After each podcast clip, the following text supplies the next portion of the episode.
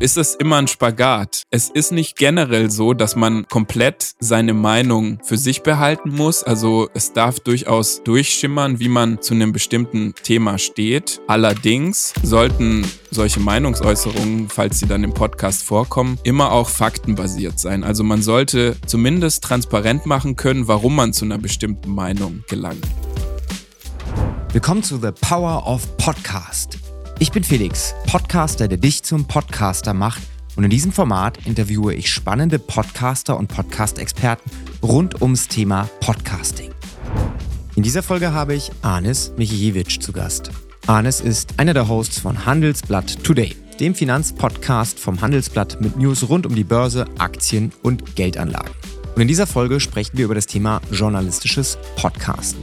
Arnes erzählt uns seine Geschichte, wie er zum Thema Podcasting gekommen ist, welche Vorteile das Thema Podcasting im Bereich Journalismus hat.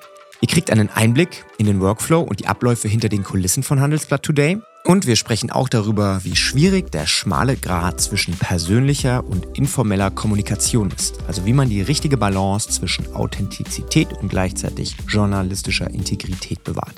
Ich wünsche dir viel Spaß bei dieser Folge mit Anis Michihiewicz. Willkommen zurück im Podcast. Anis, schön, dass du da bist. Ja, freut mich. Danke für die Einladung. Ein Thema heute, das ich gerne mit dir besprechen würde, das mich schon lange so ein bisschen in den Fingern kitzelt, ist das Thema journalistisches Podcasten. Und das liegt daran, dass ich jemand bin, der gerne so Laberababe-Podcasts macht, ohne sich vorher großartig Gedanken über die Themen zu machen. Aber ich bewundere das sehr, gerade auch jetzt in der Vergangenheit, ich höre mir immer mal wieder so Investigativ-Podcasts an und finde es immer total krass, wie viel Arbeit da reinfließt in solche Themen. Mhm. Und bei meiner Recherche nach spannenden Podcast-Gästen bist du aufgetaucht auf meiner Bildfläche. Ja, das und ehrt mich natürlich. es hängt ja auch ein großer Name-Tag dran, Handelsblatt, an, äh, an deinem LinkedIn-Profil. Und ich fand das total spannend und hab mal reingeklickt, hab mal reingehört und ähm, dann haben wir uns ja mal ausgetauscht. Und ich möchte genau über dieses Thema heute mit dir sprechen. Sowohl über dich als auch über das Thema, wie man eben so einen journalistischen Podcast angeht, wie viel Arbeit da vielleicht auch drinsteckt, was man da alles beachten muss. Und ja, ich würde sagen, let's rock and roll, oder? Ja, sehr gerne. Ist auf jeden Fall ein super spannendes Thema, über das ich sehr gerne mit dir sprechen möchte. ja. Bevor wir ins Thema reingehen, du bist ja nicht äh, in deiner Karriere gestartet als Podcaster, sondern du bist da ja so ein bisschen reingewachsen, würde ich mal sagen. Ja, absolut. Das hast du richtig erkannt. Also ähm, ich war in der schreibenden Zunft mehr oder weniger sehr viele Jahre davor. Ähm, aber ich hatte auch zwischendurch Fernsehen gemacht. Das hatte was mit ähm, ja der Ausbildung zu tun, die ich an der Uni, ähm, an der Technischen Universität Dortmund äh, genossen hatte. Da habe ich auch Videojournalismus gemacht und ähm, ich hatte auf jeden Fall immer eine Affinität zu Audio und zu Video auch. Ähm, aber es hatte sich natürlich so karrieremäßig ergeben, dass ich hauptsächlich ähm, ähm, ja in Schriftform unterwegs war, was den Journalismus angeht. Und genau, und dann ähm, hatte es sich tatsächlich so ergeben, dass die Hoststelle bei Handelsblatt Today ausgeschrieben war. Und da musste ich eigentlich nur ganz kurz auf mein Bauchgefühl hören, was mir sagte, mach das. Ja, also heute ein Gespräch auf Augenhöhe von Podcast-Host zu Podcast-Host. Ja. das ist mir ja. am allerliebsten. Ja, absolut. Also ich, ich finde das auch ähm, mega spannend und ähm, ja, ich bin, ich bin gespannt, in welche Richtung unser Gespräch heute geht. Ich habe ja am Anfang gesagt, ich bin eher so der Typ, der einfach drauf loslabert, weil ich für mich muss Podcasting immer, das muss reinpassen. Ja, also ich habe, ähm, ich mache das zwar in Anführungszeichen hauptberuflich, aber ich habe ja eigentlich auch noch ein Fitnessstudio, das ich nebenher äh, betreue, beziehungsweise das äh, ist ja mein eigenes Studio. Also ich habe sämtliche Aufgaben von Toilette putzen über Marketing, über jeden Monat die Abrechnung machen. Okay, das ist krass. Ja, ja das, ist, das ist krass, krasse Verantwortung auch, ja. Und diese Verantwortung, die ähm, beschränkt mich natürlich in, in meinen Podcast-Tätigkeiten. Das heißt, ich habe nur eine gewisse Zeit, um gewisse Themen zu ähm, machen. Und ich freue mich natürlich immer, wenn ich möglichst viel podcasten kann. Aber dementsprechend wenig Zeit habe ich halt, um in jede Folge reinzustecken, was so ein bisschen schade ist. Und ähm, ich finde es aber total cool, dass es eben auch solche Formate gibt, eben wie das, was du machst. Und da ist ja wirklich der große Unterschied. Du setzt dich ja nicht einfach hin, drückst auf Record und fängst an zu reden, sondern genau, ja. Da macht ihr euch ja schon so ein bisschen Gedanken darüber, bevor ihr durchstartet. Ja, absolut. Also ich meine, grundsätzlich geht's ja darum, dass es eine journalistische Darstellungsform ist. Das kann ja ähm, in Form von Texten sein, in Form von Audio oder Video. Aber das Handwerk, das journalistische Handwerk ist eigentlich immer das gleiche. Also ähm, mindestens zwei Quellen bei irgendwelchen kritischen Informationen.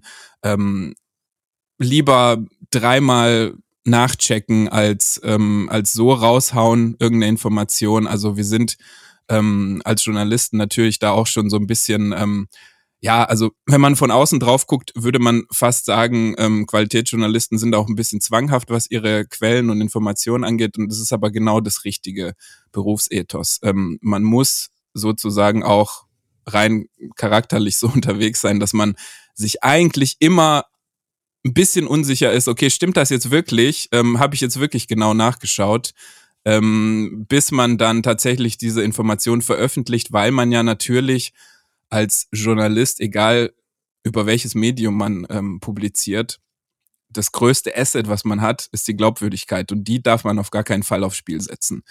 Und insofern ist es sehr wichtig, ähm, sicherzustellen, also mit der höchstmöglichen journalistischen Sorgfalt, dass die Informationen, die man eben verbreitet, auch korrekt sind. Ja. Und das nimmt natürlich viel Zeit in Anspruch, dann bei der Vorbereitung. Also man muss ähm, ja, sehr viele Fakten gegenchecken, bevor sie in die Sendung wandern, würde ich mal sagen. Das Thema Podcasting an sich gibt's jetzt ja noch nicht so lange. Ne? Also ich sag mal, zumindestens wenn man es mit anderen ähm, Themen vergleicht. Dementsprechend unterstelle ich mal, dass auch das Thema journalistische Podcasts noch nicht so wirklich lange am Markt sind. Das heißt, im Vergleich zu traditionellen Themen ist das eher eine neuere Form. Worin siehst du die Vorteile journalistische Inhalte in so eine Art Podcast-Format reinzupacken? Also wenn du es mal vergleichst jetzt zum Beispiel mit Texte schreiben. Also ich glaube, das, was wir jetzt beobachten, ist ja durchaus eine Veränderung im Nutzungsverhalten, vor allem was die jüngeren Generationen angeht. Also ähm, wenn wir mal ehrlich sind, es ist eben einfach so, dass unter 20-Jährige jetzt nicht routinemäßig die äh, Printzeitung am Frühstückstisch aufschlagen, sondern einfach andere Mediennutzungsgewohnheiten haben und ähm, es ist dann doch eher so, dass die im Zweifel, auch wenn es um Informationen geht, also entweder Social Media aufrufen, sei es jetzt Facebook, Instagram oder andere Kanäle, ähm, oder sich eben auch für die Informationsbeschaffung dann Podcasts anhören. Und das ist eben einfach für diese Generation dann eher ein Zugang, Entschuldigung, eher ein Zugang zu Informationen. Und ich denke, dem muss man natürlich als Journalist auch Rechnung tragen, Insofern, als dass man so einen Kanal dann eben auch bespielt. Also man, ähm, man sollte ähm, definitiv auch als Journalist immer mit der Zeit gehen und wenn man feststellt, dass ähm, jüngere Generationen neue Kanäle nutzen, um Informationen zu konsumieren, dann sollte man da auch irgendwann vertreten sein. So, ne? Und das ist natürlich, also für das Handelsblatt ist Podcasten auf jeden Fall eine sehr gute Möglichkeit, in Interaktion zu treten mit neuen Zielgruppen, die jetzt nicht über Jahrzehnte die klassischen Handelsblattkonsumenten waren und die eben auch davon zu überzeugen, dass wir ein wirklich sehr attraktives Nachrichten- und Informationsangebot haben. Und das eben über ein Medium, was ja durchaus nahbarer und ähm, auch ein bisschen emotionaler die Leute abholt, weil man ja direkt im Ohr ist. Das ist ja auch so eine Binsenweisheit vom Podcast. Man ist direkt im Ohr, man ist näher dran. Und wenn man das eben verknüpfen kann mit Informationsvermittlung, Entschuldigung, wenn man das eben ver verknüpfen kann mit Informationsvermittlung, dann ähm, entsteht da was ganz Spannendes auf jeden Fall. Wenn du jetzt mal euch vergleichst mit, ich nenne es mal in Anführungszeichen, der Konkurrenz, also vielleicht klassischen anderen Printmedien, Seid ihr da eher die Vorreiter oder gibt es da irgendwelche, ja, sag ich mal, Konkurrenten, die da schon deutlich weiter sind, die da die Messlatte relativ hochlegen, wo ihr euch vielleicht auch so ein bisschen Sachen abschauen könnt? Also wie, wie ist da der Markt momentan? Wir machen natürlich, unsere Kernkompetenz ist die Wirtschaftsberichterstattung und was, was, also rein inhaltlich sind wir natürlich so da auf einem Feld, wo es ähm, wo es wo es nicht so viele Player gibt, die das in dem Ausmaß machen, wie wir es tun. Also es gibt natürlich ähm, absolute Top-Podcasts äh, von Medienhäusern wie zum Beispiel der Zeit, Ähm, und, und es gibt natürlich auch andere Beispiele, also sei es jetzt der Spiegel oder die Süddeutsche, die machen alle gute Podcasts, ne? das ist absolut klar. Ähm, wir vergleichen uns aber insofern nicht so sehr mit denen, weil wir wirklich einen sehr, sehr speziellen Themenschwerpunkt haben. So. Und ähm, da müsste man vielleicht tatsächlich auch dann eher ins Ausland gucken und ähm, schauen, was die Financial Times oder das Wall Street Journal im Podcast-Bereich machen, um, um da vielleicht auch so ein, so, ein, so ein Benchmark zu setzen. Das soll jetzt ähm, auch gar nicht despektierlich klingen. Ähm, es ist einfach nur so, dass wir wirklich einen sehr, sehr speziellen Angang an ganz bestimmte Themen haben. Ähm, insofern kann man das schwer vergleichen mit den anderen Qualitätsmedien in Deutschland, die eben breiteres Themenspektrum abdecken. Wenn man sich jetzt mal so ein bisschen so Themen anguckt wie Frequenz und Qualität der Inhalte, also ich sag mal, das, was ihr macht, ist ja wirklich super, super, super regelmäßig. Gefühlt jeden Tag gibt's eine neue Folge. Ne? Ist ja auch immer irgendwie jeden Tag was Aktuelles zu erzählen. Ja, was Handelsblatt Today angeht, ähm, das erscheint börsentäglich. Ja, das ist es ist eine krasse Frequenz, äh, täglich einen Podcast zu produzieren. Das ist auf jeden Fall, äh, ist auf jeden Fall eine Hausnummer, ja. Ja, vor allem gleichzeitig, wenn man eben das, äh, die, die Messlatte, was die Inhalte angeht, gerade auch was die Recherche angeht, so hochlegt. Mich würde mal interessieren, und ich glaube den ein oder anderen Zuhörer da draußen auch, wie sieht denn bei euch so dieser typische Workflow aus? Also wenn man sich bei euch mal die ähm, den, den Spotify-Auftritt anguckt, man sieht ja dann auch immer, wer ist jetzt der Host des Podcasts. Da stehst ja nicht nur du alleine, weil eine Person alleine, die könnte das ja gar nicht bewerkstelligen, da jeden Tag wirklich bum, bum, bum Folgen rauszuhauen. Wie sieht euer Team aus und wie sieht der gesamte Workflow aus? Also was passiert quasi von Ideenfindung bis hin zur Aufnahme, bis hin zu am Ende Veröffentlichung. Wie viele Köpfe stecken da in dem Team drin und wie, wie genau schaut das aus? Genau, also wir haben aktuell haben wir vier Hosts, ähm, die Handelsblatt Today bespielen und ähm, ja klar, wir haben natürlich ähm, unsere Dienstpläne und wir schauen, dass nach Möglichkeit jetzt keiner zwei Sendungen am Stück macht, also an zwei aufeinanderfolgenden Tagen, weil man dadurch natürlich ähm, direkt so ein ähm, ja in so, ein, so eine Drucksituation kommt. Ähm, eigentlich musst du an dem jeweiligen Produktionstag die aktuelle Sendung produzieren, ähm, bist aber schon mit dem Hinterkopf irgendwo in der Planung für die morgige Folge, was natürlich ähm, sehr anspruchsvoll sein kann. Also wir versuchen solche Szenarien zu vermeiden und ähm, so dass eben dass man vielleicht jeden zweiten Tag dran ist, ne, oder zweimal, dreimal in der Woche oder so. Ähm, und ja, wie wir die Themen angehen, das besprechen wir dann in entsprechenden Themenkonferenzen, ähm, wo wir auch eine Woche vorher auf die kommende Woche schauen und ähm, uns überlegen, okay, welche Termine werden relevant, ähm, wie gehen wir es an, was interessiert uns? Und ähm, in welcher Rubrik des Podcasts. Wir haben ja verschiedene Rubriken, also wir haben unseren festen Marktbericht, wo das Börsengeschehen abgebildet wird ähm, wir haben unseren Themenschwerpunkt, wo wir natürlich wir sagen jetzt ein bisschen länger drüber sprechen. Okay, es gibt äh, zweistündige Podcasts, wir sprechen eine Viertelstunde über ein bestimmtes Thema. Also ähm, das ist aber dem Umstand geschuldet, dass wir auch viel von Pendlern gehört werden und dass wir auch ähm, herausgefunden haben, dass ja vor allem Business- und Wirtschaftspodcasts eine bestimmte Länge nicht überschreiten sollten, weil dann die Leute ähm, tendenziell aussteigen. Also und diese Grenze liegt irgendwo bei 20, 30 Minuten, vielleicht sogar drunter. Und wir versuchen eben nicht länger als 30 Minuten zu sein, was dann eben dazu führt, dass wenn wir uns jetzt die Rubriken anschauen, wir haben unseren Themenschwerpunkt eine Viertelstunde, wir haben unseren Marktbericht, der ist immer so fünf bis sieben Minuten lang. Und dann haben wir noch eine aktuelle Schalte zu einem tagesaktuellen Thema, ähm, die oft auch erst am jeweiligen Morgen ähm, festgezurrt wird thematisch. Also wir gucken uns wirklich morgens an, okay, was ist jetzt das Wirtschaftsfinanzthema, was uns heute aktuell interessiert und ähm, fangen dann erst an, uns damit äh, konkret zu beschäftigen und eben ein Gespräch vorzubereiten. Und ähm, ja, also das, also, und diese Themenkonferenzen orientieren sich natürlich an diesen Rubriken. Ne? Dann stellen wir uns die Frage, okay, was, was werden wir nächste Woche voraussichtlich, wenn Termine absehbar sind, als aktuelle Schalte machen, was können wir als Themenschwerpunkte jetzt schon festlegen, ähm, weil die ja sozusagen nicht tagesaktuell, aber latent aktuell sind, also ein Thema, was aktuell viele Leute beschäftigt, aber eben nicht an den Tag gebunden ist.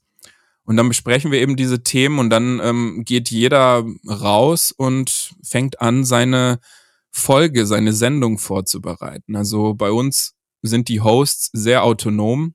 Ähm, also wir holen uns natürlich gegenseitig Hilfe, wenn man mal so ein bisschen, weiß ich nicht, einen kreativen Durchhänger hat und nicht genau weiß, wie man so ein Thema aufbereiten sollte, dann besprechen wir uns natürlich immer im Team, äh, gibt sehr kurze Kommunikationswege. Aber grundsätzlich ist es so, dass bei uns jeder Host ganz autonom mit seinen eigenen Ideen ähm, und, und seinem eigenen journalistischen Handwerksgeschick äh, die Sendung vorbereitet. Und ähm, deswegen sind das auch, ja, wenn man so die verschiedenen Hosts hört, auch sehr individuelle Zugänge zu den bestimmten Themen, was ich halt sehr spannend finde. Also es ist, ähm, es ist sehr vielschichtig, was dann am Ende dabei rauskommt. Finde ich total spannend. Also auch, dass ihr da so die Freiheit habt, in diesem doch relativ fixen Format euch so frei zu entfalten. Und ich glaube, das macht's ja auch aus, das Thema Podcasting, ne? Weil ich glaube, es gibt nichts Schlimmeres, als wenn man gezwungen wird und in ein Muster reingedrückt wird, weil dann merkt der Zuhörer ja auch, okay, da fühlt sich der Host überhaupt nicht wohl. Das macht ihm irgendwie ne, vielleicht gar keinen Spaß oder er muss jetzt über ein Thema reden, wo er vielleicht auch im schlimmsten Fall gar nicht so wirklich die Ahnung hat.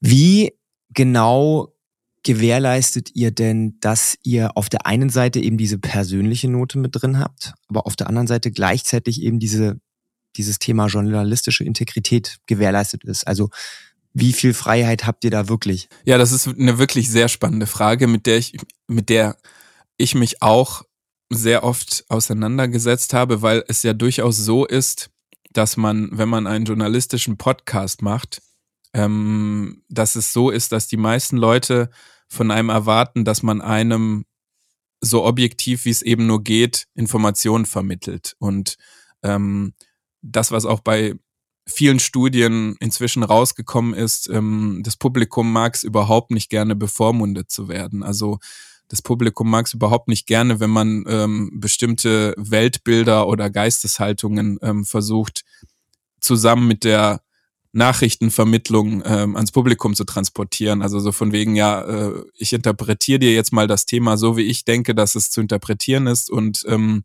das ist die einzig richtige Art und Weise, wie man darüber sprechen sollte. Also das sollte man definitiv vermeiden. Das führt dazu, dass wir natürlich nicht ähm, unbeschränkt unsere persönliche Meinung in die Informationsvermittlung einfließen lassen können. Ähm, das, wenn man das natürlich ähm, gar nicht, also so gar nicht macht, also gar keine persönliche Note reinbringt, ähm, dann leidet natürlich auch ähm, die Connection zum, zum Zuhörer, zum Zu, äh, zur Zuhörerin. Ähm, also ist es immer ein Spagat. Also es ist nicht generell so, dass man komplett seine Meinung für sich behalten muss. Also es darf durchaus durchschimmern, wie man zu einem bestimmten Thema steht.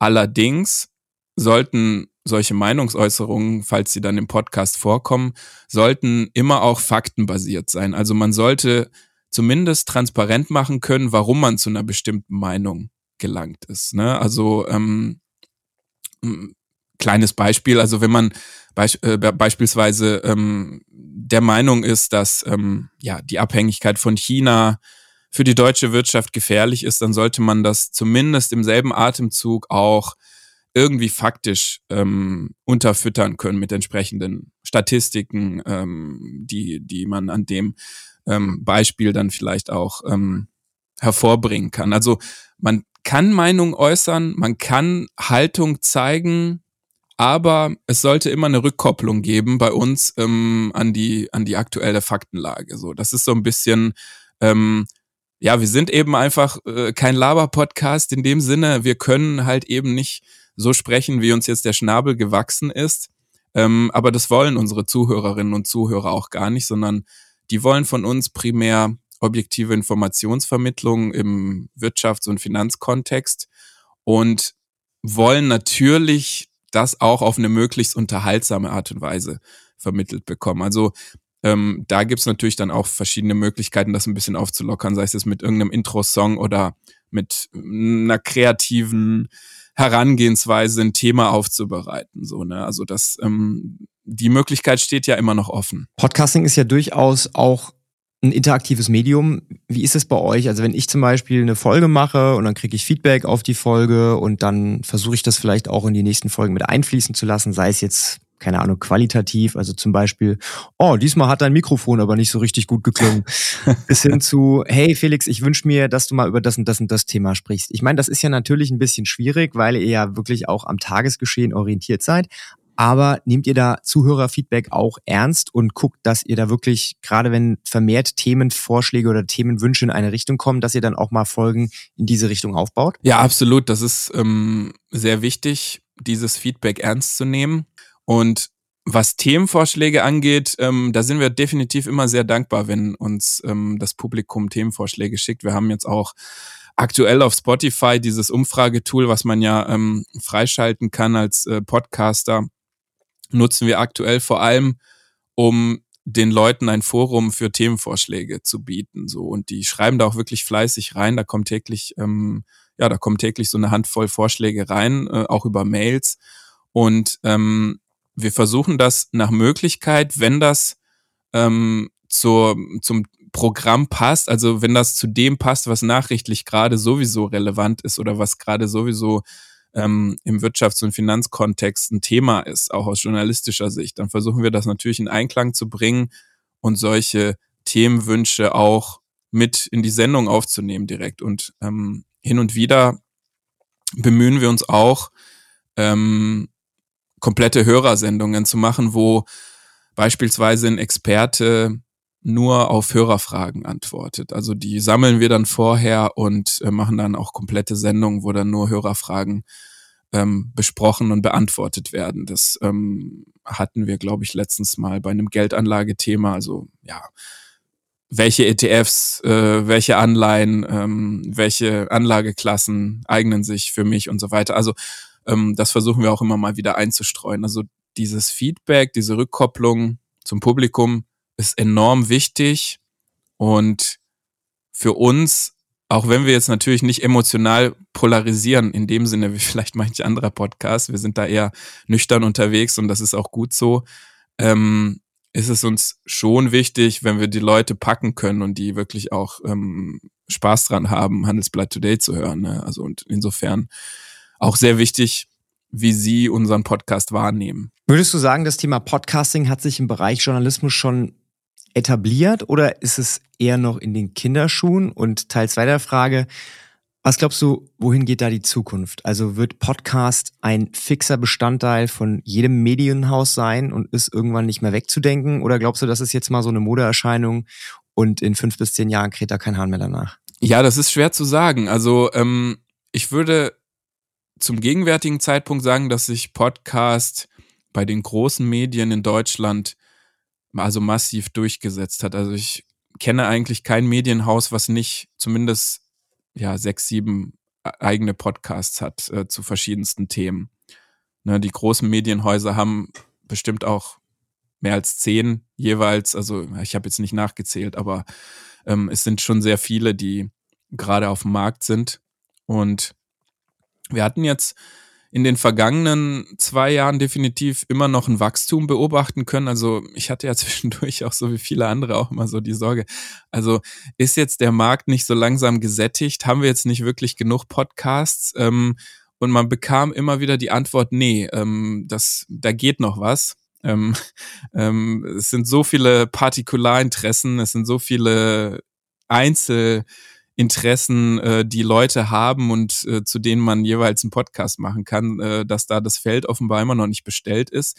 Wie das jetzt in ein paar Jahren sein wird, schwer zu prognostizieren. Ähm, da komme ich mir jetzt so ein bisschen vor wie äh, unsere Gesprächspartner, die ich sonst immer interviewe, die dann sagen, ja, ich habe doch keine Glaskugel. Ähm, muss ich jetzt an der Stelle auch irgendwie so, so einen Begriff bemühen. Also ich würde mal sagen, ähm, im Moment tut sich ja auch ähm, sehr viel beim Thema künstliche Intelligenz. Und ich kann mir vorstellen, dass das Thema künstliche Intelligenz auch Darstellungsformen hervorbringen könnte, von denen wir jetzt heute noch gar nichts wissen. Und welche Rolle in so einer Welt dann Podcasts einnehmen werden, ist wirklich schwer zu prognostizieren. Also ähm, ich kann mir vorstellen, dass es in Zukunft sehr viele generische Inhalte geben wird, ähm, wo dann ja, ähm, so Standard-News einfach vom Smart Speaker, auch von der KI irgendwie, ähm, ja, on demand ähm, abgerufen werden können und ähm, das alles automatisiert abläuft und ähm, vielleicht gar nicht so viele Menschen mehr im Hintergrund ähm, diese Basisinformationen verarbeiten. Wenn es dann natürlich um journalistische Recherche geht, kann ich mir vorstellen, dass Podcasts, vor allem im Investigativbereich, auch in vielen Jahren noch ähm, ihr Publikum finden werden, weil das eben das ist, was auch eine künstliche Intelligenz ähm, zumindest nach jetzigem Stand, nach jetzigem Wissensstand eben nicht erzeugen kann, nämlich etwas Neues in die Welt bringen. Und darum geht's ja letzten Endes beim Journalismus. Also wären wir jetzt einfach nur irgendwelche Maschinen, die ähm, Informationen, die man auch so sich zusammen googeln kann, äh, einfach nur irgendwie zusammenkleben, aufbereiten und dann wieder ausspucken, dann könnte man jetzt schon sagen, okay, das kann auch eine Maschine machen. Ähm, aber jetzt und vor allem auch in Zukunft wird es stark darum gehen, ähm, exklusive Recherchen zu präsentieren, Sachen, von denen eben noch keine Suchmaschine was erfahren hat, weil es noch nie veröffentlicht wurde, irgendwelche Missstände, irgendwelche Skandale, irgendwelche Sachen, die in der Gesellschaft äh, oder sonst wo falsch laufen. Das wird auf jeden Fall die Aufgabe der Journalisten sein, diese neuen Ideen, ähm, diese neuen Gedanken und ähm, diese neuen Informationen, die so noch nicht existiert haben, in die Welt zu bringen. So und das kann, denke ich, auch noch in ein paar Jahren in Form von Podcasts geschehen. Aber im Moment tut sich gerade wirklich so viel, dass es echt schwer ist, das ähm, vorherzusagen. Du hast jetzt ja beruflich sehr, sehr viel mit dem Thema Podcast zu tun. Bleibt da in der Freizeit überhaupt noch Zeit, um auch vielleicht eigene Podcasts zu hören? Also gibt es da was, was du besonders gerne hörst, was du vielleicht wöchentlich auch auf deiner Playlist hast? Ja, ich, ich kann auf jeden Fall sagen, ähm, ich hatte in letzter Zeit wirklich kaum, kaum Raum, weil wir natürlich auch noch so ein eigenes Extra-Projekt hatten mit Achtung, Achtung Totalverlust. Das war so eine, so eine Serie mit ähm, fragwürdigen äh, Anlagemöglichkeiten, die wir auch selbst investigativ ähm, recherchiert haben. Also es war, ein, es war schon ein sehr zeitaufwendiges Projekt und ich hatte jetzt in letzter Zeit nicht so viel Zeit für andere Podcasts. Ich höre sonst aber gern die Lage der Nation, also so diesen politischen ähm, Wochenrückblick. Ähm, und ähm, ich höre tatsächlich auch, was aber auch, was aber auch nicht so, also ich höre tatsächlich Andrew Huberman sehr gern, also das Huberman Lab. Ähm, das äh, ist natürlich wirklich ein Top-Wissenschaftler mit einem super Podcast und äh, ganz tollen Themen. Ähm, da zum Beispiel interessiert mich gerade das Thema Dopamin sehr. Ähm, da ist er ja auch sehr hinterher und hat da auch einige Sendungen dazu gemacht mit profilierten Experten. Und aber lustigerweise schaue ich das fast immer auf YouTube sogar. Also ich, ich weiß nicht warum. Ich könnte es mir natürlich auch als Podcast anhören. Aber ich höre die, äh, also ich schaue mir da meistens die Videos zu den Podcasts an äh, von Andrew Huberman. Das hat sich irgendwie so ergeben. Warum, weiß ich nicht. Aber naja, das sind so die Sachen, die ich aktuell höre. Was so Unterhaltung angeht, muss ich zugeben, ähm, sehr wenig, weil ich tatsächlich ähm, ja genau gucken muss, wofür ich meine Zeit ähm, aufwende. Und Unterhaltung hole ich mir dann, glaube ich, auf anderem Wege als über Podcasts.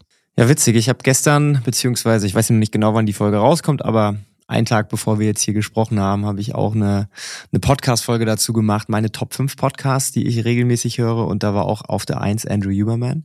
Also siehst du mal, ne? witzigerweise. Ja. Äh, Andrew Huberman ist irgendwie dann doch für viele ein Begriff. Also ich, ich lebe ja in dieser CrossFit, Sport, Biohacking, Körperoptimierungsbubble und ich sag mal, da mhm. kennt jeder Andrew Huberman, aber wenn du mal so rausgehst auf die Straße, ne, dann äh, sieht's da schon wieder dünn aus. Aber das sind eben diese Teilöffentlichkeiten, von denen ich gesprochen habe. Ne? Es gibt ja so viele Partikularinteressen und diese Bubbles müssen nicht zwingend äh, was voneinander wissen überhaupt. Ne? Das ist so die heutige Zeit. Finde ich aber total schön, weil man kommt dann, vielleicht hat man gar nichts miteinander zu tun oder gar keine gemeinsamen äh, Themeninteressen und über eine Schnittmenge, zum Beispiel jetzt hier wie bei uns, ne? Ja. Andrew Huberman, schon haben wir ein geiles Gesprächsthema, wo wir uns jetzt noch Stunden drüber auslassen könnten, welche Folgen wir da am besten finden und wie das mit dem Dopamin eigentlich funktioniert. Ja. Aber ja, das ist das Schöne am Podcast und das äh, hast hast du bei wenig anderen Medien, weil ich sag mal, klar, man redet auch über, keine Ahnung, die neueste Netflix-Serie oder über Bücher, aber irgendwie kommt man doch über Podcasts relativ stark auch miteinander ins Gespräch. Mhm, genau, und wir hatten ja auch über Informationsvermittlung jetzt viel gesprochen ähm, im Rahmen von Handelsblatt Today, aber ich meine, Andrew Huberman ist ja auch ein tolles Beispiel. Also er ist ja auch eine sehr charismatische Persönlichkeit und es sind aber teilweise wirklich sehr, sehr trockene Inhalte aus der Neurowissenschaft, die er vermittelt. Und ich wage mal zu bezweifeln, ob so viele Leute, ich glaube, der hat irgendwie vier Millionen ähm, Abonnenten auf YouTube allein, ähm, ob so viele Leute jetzt nur ein Buch von ihm gelesen hätten mit den gleichen Informationen. Also ich glaube, das ist und das passt dann zu deinem äh, Sendungs- äh, oder beziehungsweise ja Sendungstitel Power of Podcast. Ich glaube, das ist genau diese Power of Podcast. Also ähm, es sind letzten Endes die gleichen Informationen, aber durch diese Ebene Mensch, die da dazwischen geschaltet ist, Stichwort Persönlichkeit, ähm, kommen diese Informationen, sickern irgendwie leichter bei den Leuten ein und tragen tatsächlich dazu bei, dass man besser informiert ist, als wenn es diesen Podcast nicht gegeben hätte, weil man vielleicht genau dieses Buch einfach als Buch nicht gelesen hätte, weil man diesen ja, persönlichen Kick da nicht erfahren hätte ähm, und wahrscheinlich auch gar nicht gewusst hätte, was das, was das eigentlich für ein Typ, wie tickt er überhaupt ähm, der das aufgeschrieben hat. Ja, das ist äh, The Power of Podcast. Das hast du sehr schön zusammengefasst. Zum Abschluss noch eine Frage. Wenn du jetzt, sag ich mal, angehende Journalisten ähm, hast, die sagen, hey, sie würden gerne in das Thema Podcasting einsteigen, im Schreiben, das klappt schon ganz gut, aber Podcasting wäre so das nächste Level. Welche Tipps würdest du da mit auf den Weg gehen? Also vielleicht ein, zwei, drei Tipps, die du als mittlerweile ja schon etablierter Podcast-Host und gleichzeitig Journalist vielleicht die letzten Monate, Jahre gesammelt hast. Wie würdest du da dein Wissen weitergeben? Ja, das ist eine super Frage. Ähm, was wir übrigens äh, intern beobachten, ähm, also Volontäre und Praktikanten und so weiter, das Podcast-Ressort wird immer beliebter. Das ist tatsächlich eine Generationenfrage, ähm, so würde ich zumindest interpretieren. Ähm, es wollen wirklich immer mehr Leute bei uns ein Praktikum machen oder ähm, eine Station als Volontär absolvieren. Das ist ähm, wirklich mega spannend ähm, und zeugt natürlich auch ähm, von The Power of Podcast bei uns. Ähm, ja, welche Tipps ähm, könnte ich angehenden Journalistinnen und Journalisten geben, die das Thema Podcast ähm, machen wollen? Also ähm, man sollte sich auf jeden Fall im Vorfeld bewusst machen, dass wenn man Podcasts macht und sei es auch ein ähm, journalistischer Podcast, der sich auf Informationen beschränkt und wo man jetzt nicht so viel Persönliches preisgibt, sollte man trotzdem vorher immer wissen, dass man sich immer, wenn man in die Öffentlichkeit geht und dann vor allem auch, ja, spricht und eben nicht nur schreibt, ähm, ein Stück seiner Persönlichkeit offenbart und dafür auch je nachdem, einfach weil es öffentlich ist, auch angegriffen werden kann. Also man macht sich, man macht sich einfach verwundbarer, wenn man einen Podcast macht, als wenn man Text schreibt. Ähm, das ist einfach so, ähm, weil da eben auch diese eigene Persönlichkeit immer mitschwingt und ähm, mit rüber kommt und transportiert wird. Und man sollte bereit sein, ähm, dass, dass vielleicht manche Leute sagen, boah, mir passt das nicht, wie du sprichst, oder irgendwie, boah, das nervt mich gerade, wie du, wie du irgendwie das Thema gerade ähm, angegangen bist. Und ähm, da sollte man tatsächlich vorher ähm, ja das antizipieren und ähm, sich mit der Zeit ein gesundes Selbstbewusstsein aufbauen und auf seine eigenen Stärken vertrauen, weil das hat auch viel mit Selbstbewusstsein zu tun, wie man vor dem Mikrofon auftritt ähm, oder rüberkommt.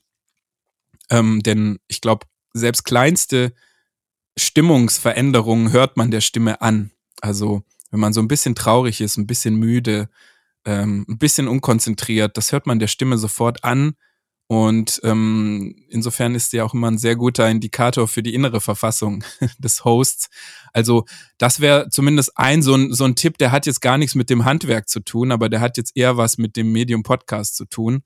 Ähm, das war zumindest eine Sache, ähm, mit der ich anfangs klarkommen musste, so, ah, irgendwie, wie klingt meine Stimme? Klingt die irgendwie okay und ähm, oder klingt die nervig oder was auch immer? Also so bestimmte Fragen, die man sich dann selbst stellt, die äh, was mit dem Thema Selbstbewusstsein zu tun haben, kann ich mir vorstellen, dass das andere auch ähm, beschäftigen würde, wenn sie jetzt anfangen würden.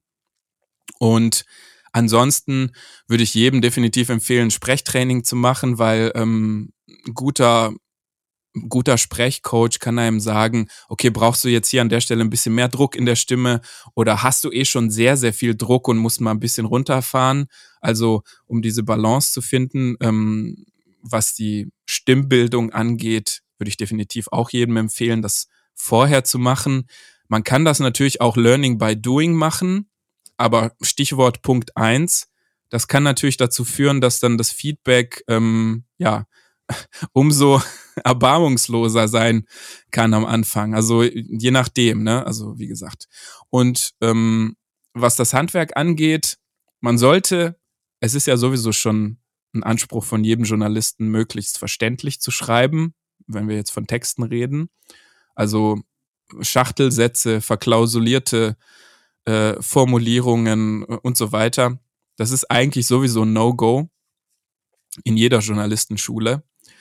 Aber das gilt insbesondere in einem noch stärkeren Maße für Audio, weil es wird keiner zehn Sekunden zurückspulen, wenn man sich irgendwie unverständlich ausgedrückt hat, wenn man komplizierte Sätze verwendet hat. Ich meine, ähm, da würde ich sagen, ähm, bekenne ich mich selbst schuldig. Ich mache öfter auch einfach von Natur aus Schachtelsätze, weil mein Gehirn so funktioniert und ich kein Problem damit habe. Aber ich musste natürlich auch lernen, okay, es kann dann einfach nicht jeder folgen, wenn du immer diese Schachtelsätze einfügst. Deswegen formuliere simpel, einfach und mh, mm, lass im Zweifel hier und da mal so einen Schlenker weg, ähm, was den Satzbau angeht. Also das ist wirklich sehr wichtig. Und wenn man das nicht beachtet, dann kann es eben dazu kommen, dass Leute abschalten. Einfach sagen, also komme ich jetzt gerade nicht mehr mit, das Thema ist eh kompliziert, wir sprechen hier über Geldpolitik, wir sprechen über Leitzinsen und dann ähm, verklausuliert er das auch noch in so, in so, einem, in so einem Schachtelsatz, also ich bin raus, Leute. Ne?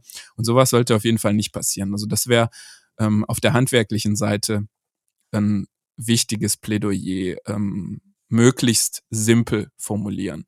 Ja, und wenn man das jetzt ganz ähm, Internet-like auf die Top 3 jetzt komprimieren würde, würde ich sagen, äh, Nummer eins, äh, gesundes Selbstbewusstsein aufbauen, Nummer zwei, ähm, Stimme bilden, ähm, Sprechtraining machen. Und Nummer drei, möglich, möglichst simpel ja, das sind, glaube ich, ganz gute Tipps und die kann jeder Podcaster, egal ob er jetzt im journalistischen Bereich tätig ist oder eben so Laber-Podcasts macht wie ich, ganz gut beherzigen. Äh, das Thema mit dem äh, Sprechtraining, also ich habe in der Tat das auf den harten, eisernen Weg gelernt, ne? Learning by Doing. Wenn ich mir meine ersten Folgen anhöre, dann kann ich nur die Hände über dem Kopf zusammenschlagen.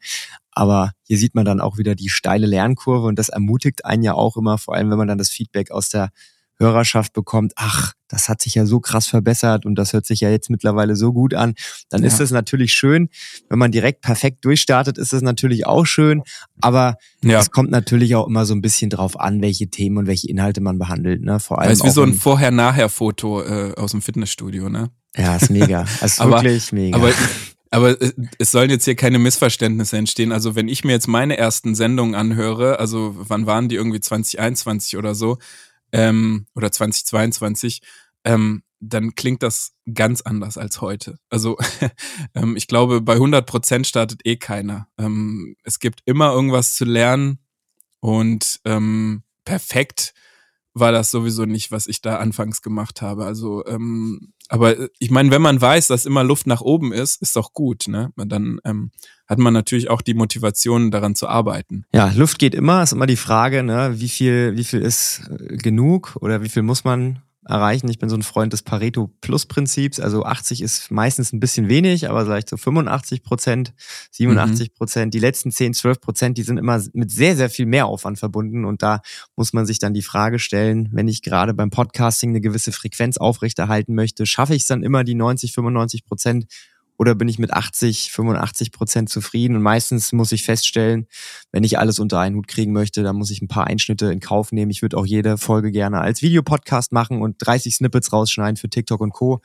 Aber ich muss leider so realistisch sein und sagen, nee, das ist irgendwie utopisch. Und lieber mache ich jede Woche ein, zwei, drei Podcast-Folgen als Audio und freue mich darüber, dass ich spannende Gesprächspartner interviewen kann. Und ab und zu fällt dann auch mal so ein Snippet für TikTok bei hinten runter. Und da freue ich mich dann auch drüber. Und das ist für mich, glaube ich, ideal. Und ich glaube, da muss auch jeder Podcaster mit seiner eigenen Show so einen eigenen Workflow entwickeln, mit dem er zufrieden ist. Und äh, da gibt's auch nicht eine, ja, eine Richtung, die für alle passt. Ja, absolut. Ja, stimme ich zu. Vollkommen.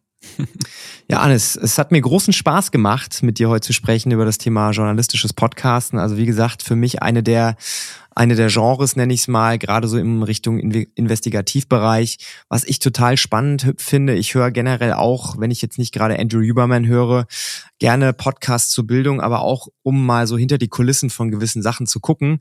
Und da finde ich es halt total schön, wenn dann Journalisten wie du sich hinsetzen und das in stundenlanger Arbeit aufbereiten, Themen an, ans Tageslicht bringen, die es vorher so noch nicht gab. Und das, da, da könnte ich ja auch stundenlang zuhören. Also äh, Chapeau an, an dich und alle deine Kollegen, die in dem Bereich arbeiten. Also es ist ein super, super Mehrwert und ich bin ganz, ganz starker Verfechter von Wissensvermittlung über Podcasts. Also ich finde, es gibt kein anderes Medium, wo ich so viel verschiedenes Wissen aufsaugen kann wie eben über Podcasts. Also deswegen auch die Power von Podcasts, ne? weil du einfach da diese unglaublichen Möglichkeiten hast. Und ja, danke, dass ihr dieses Format ja. schafft mit dem Handelsblatt.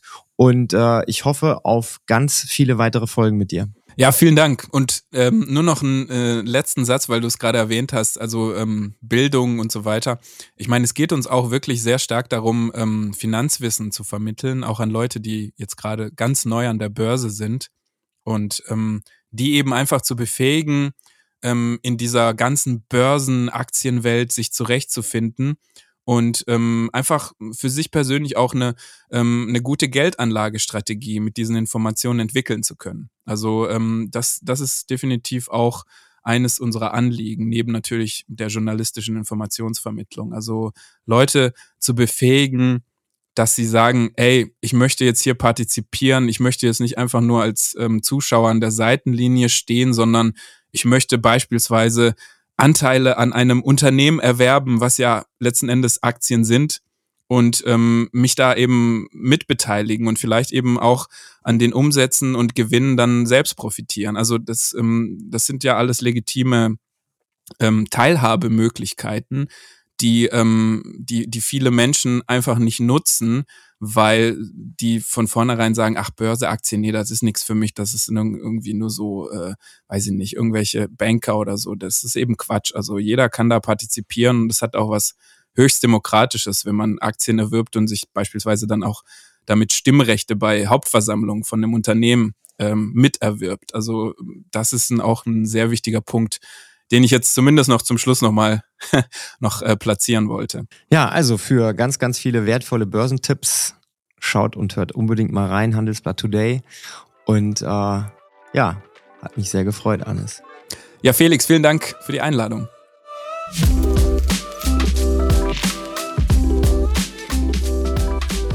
Vielen Dank, dass du eingeschaltet hast. Wenn dir die Folge gefallen hat, dann hinterlasse doch gerne eine Bewertung bei Spotify oder Apple Podcast. Wenn du ein Thema hast, das dich beschäftigt, dann schreib mir gerne eine Mail an felix at littlethingsmatter.de. Ich freue mich drauf.